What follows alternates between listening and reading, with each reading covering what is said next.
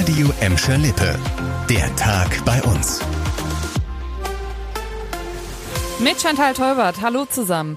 Wenn ihr heute Morgen schon ganz früh raus musstet, wart ihr vielleicht ein bisschen länger unterwegs als sonst. Da lag ja teilweise so richtig Schnee bei uns. Ne? Und bevor der sich dann in Matsch aufgelöst hat, hat der für den ein oder anderen Stau gesorgt. Autofahrer bei uns mussten besonders vorsichtig fahren und das scheint auch ganz gut funktioniert zu haben. In Gladbeck und Bottrop gab es nämlich keine wetterbedingten Unfälle. In Gelsenkirchen fünf, bei denen aber laut Polizei niemand verletzt wurde. Ja, das fröstelige Wetter hat allerdings auch Einfluss auf eine wichtige Baustelle bei uns.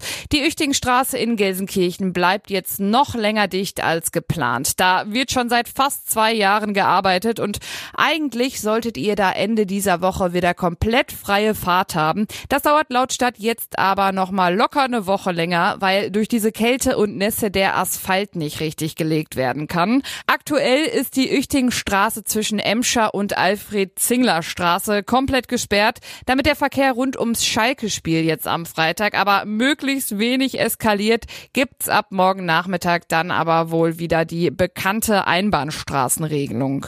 Ja, und die gab's auch in Bottrop. Da knubbeln sich ja auch gerne mal die Autos rund um den Moviepark. Für die Anwohner natürlich ziemlich nervig. Die Stadt wollte deswegen für weniger Verkehrschaos sorgen und hatte Anfang Oktober auf dem Liboriweg Schilder aufgestellt.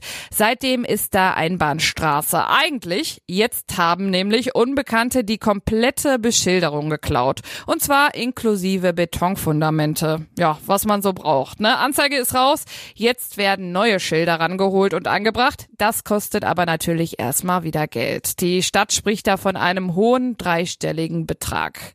Aber umso schöner, Bottrop hat einen sechsstelligen Betrag vom Land aus dem Stärkungspakt NRW gemeinsam gegen Armut bekommen. Mit rund einer Million hat die Stadt dieses Jahr Menschen unterstützt, die es nicht so dicke haben. Der größte Batzen davon ging an das Projekt Offener Tisch. Über 200 warme Mahlzeiten gehen da unter der Woche täglich raus an Menschen, die sehr, sehr dankbar sind, hat uns Karin Alexius Eifert erzählt. Die ist Beigeordnete für Bildung und Soziales. Die genießen äh, die Gäste, aber die genießen tatsächlich auch alle Kolleginnen und Kollegen, die da vor Ort sind. Das ist ganz besonders von der Stimmung her und man merkt wirklich, wie sehr die Menschen dieses Angebot angenommen haben und zu schätzen wissen. Und Unterstützung gibt's auch für viele Bottropper Eltern unter euch, die ein Kind in der Kita haben und bei denen es am Monatsende manchmal eng wird. Ihr könnt zum Ende des Jahres ein bisschen aufatmen. Die Stadt wird für Dezember nämlich keine Kita-Gebühren bei euch einziehen. Auch dafür fließt Geld aus dem Stärkungspakt NRW. Bis zu 350 Euro sind da drin.